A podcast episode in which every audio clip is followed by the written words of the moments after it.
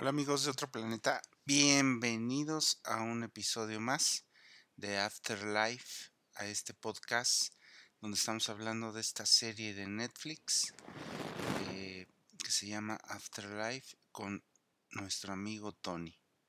Así que sin más, comenzamos. Y bueno, eh, este episodio número 4 resulta muy Wow, wow, muy interesante. ¿eh? Ha resultado de los episodios hasta el momento que más me ha estado agradando.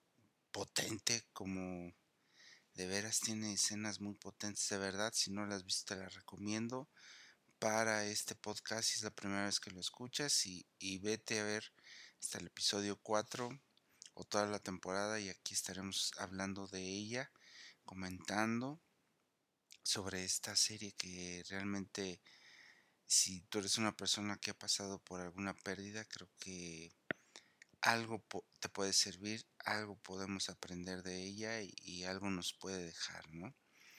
Eh, solamente con seis episodios, eh, voy ahora en el episodio 4 y realmente me da tristeza llegar al final. Estoy viendo uno por semana y, y me resulta un poco de, tristeza que sea tan corta y, solamente tengo una temporada, Entonces, pero bueno, es lo que hay, el camino así es, decían eh, uno de los personajes del Mandalorian, si no lo has visto, también te la recomiendo, una buena serie de, de Disney Plus.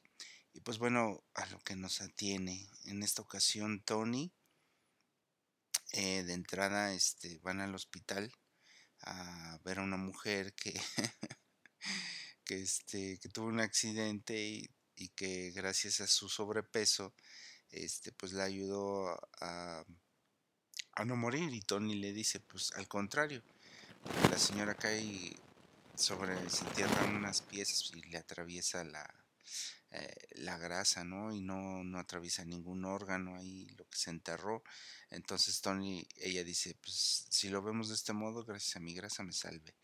Y Tony le dice, al contrario, creo que si no hubieras tenido sobrepeso, hubieras, este, hubieras estado bien, ¿no? Ni siquiera te hubieras caído o te hubieras caído a un lado de esas piezas que te, que te enterraste.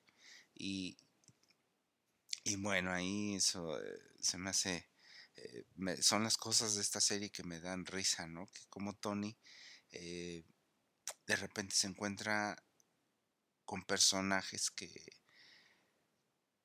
que él mismo les resulta molesto. En ocasión hay personajes que con los que él se rodea que les resulta molesto, que les enfada y todo ese rollo, pero dentro de todo ello Tony dentro de todo su sarcasmo, Tony sigue aprendiendo. Cuando llega un punto en el que se identifica con alguno de los personajes por alguna pérdida, por alguna situación difícil que tienen, se logra identificar y, y, se la pasa bien.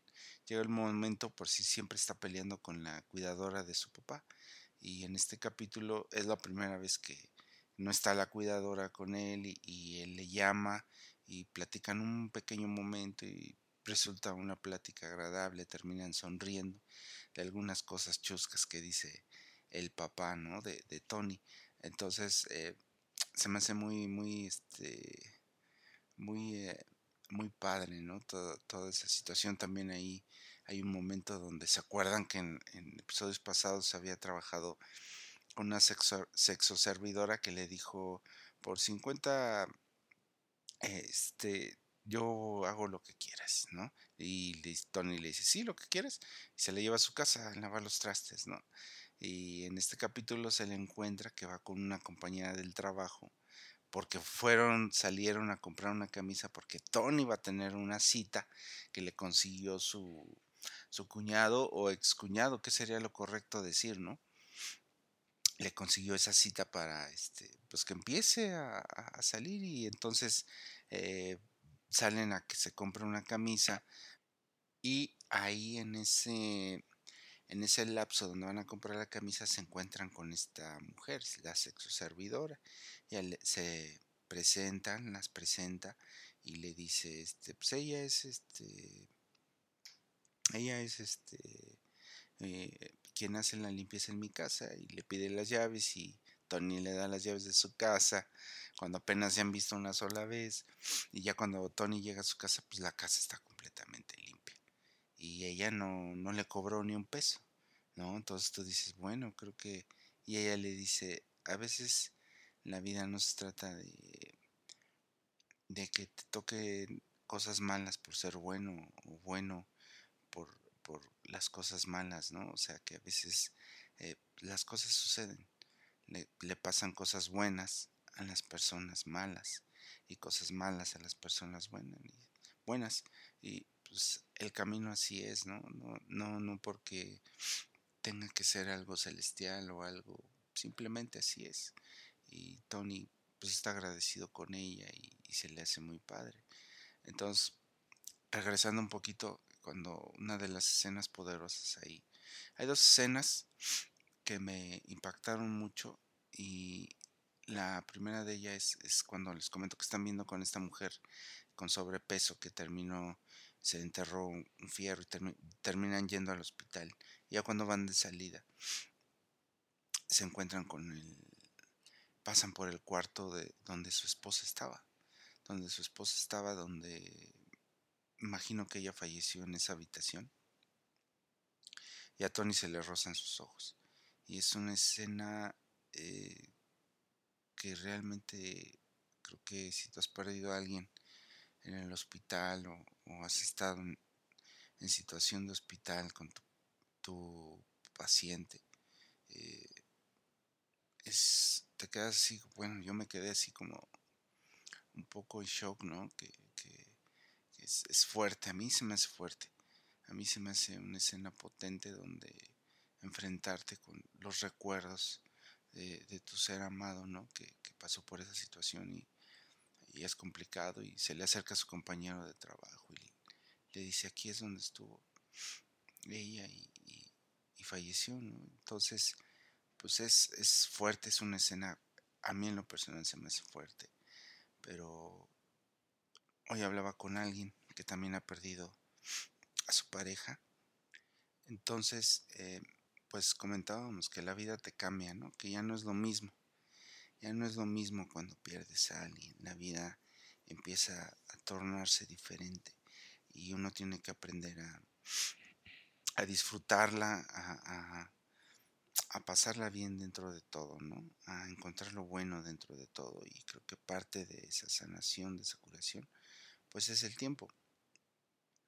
Hay otra escena ya al final de la de la este, de este capítulo donde si recuerdan que eh, se drogaba con el señor que repartía los periódicos porque él también había perdido a su esposa y, y él le decía al menos tú le estás echando ganas y, Tony pues eh, dice pues cómo crees yo me quiero morir no pero realmente cuando sale con esa cita cuando sale con esa cita que les comentaba que le consiguió su cuñado, la mujer le dice, tú no te quieres morir. Entonces solamente es el, el, el, este, es una apariencia que quieres morirte. ¿Por qué no te has suicidado? Le dice, fue la peor cita que yo he visto. la peor salida que yo he visto en televisión, creo. Y se, empiezan a decir sus verdades, ¿no? Y ella le dice, tú no te quieres morir, si te quisieras morir ya estarías muerto. Mi esposo se aventó, eh, de un, no sé cuántos pisos, se aventó y, murió, ¿no? Dice, dice, nunca hacía nada bien y el día que se quiere suicidar es lo único que hace bien, ¿no? Entonces dice, ¿tú no te quieres morir? Dice, y le dice, Tony, un día me iba a tomar un frasco de pastillas. ¿Y por qué no lo hiciste? No, pues por mi perro, porque tengo que cuidarlo, ¿sabe qué?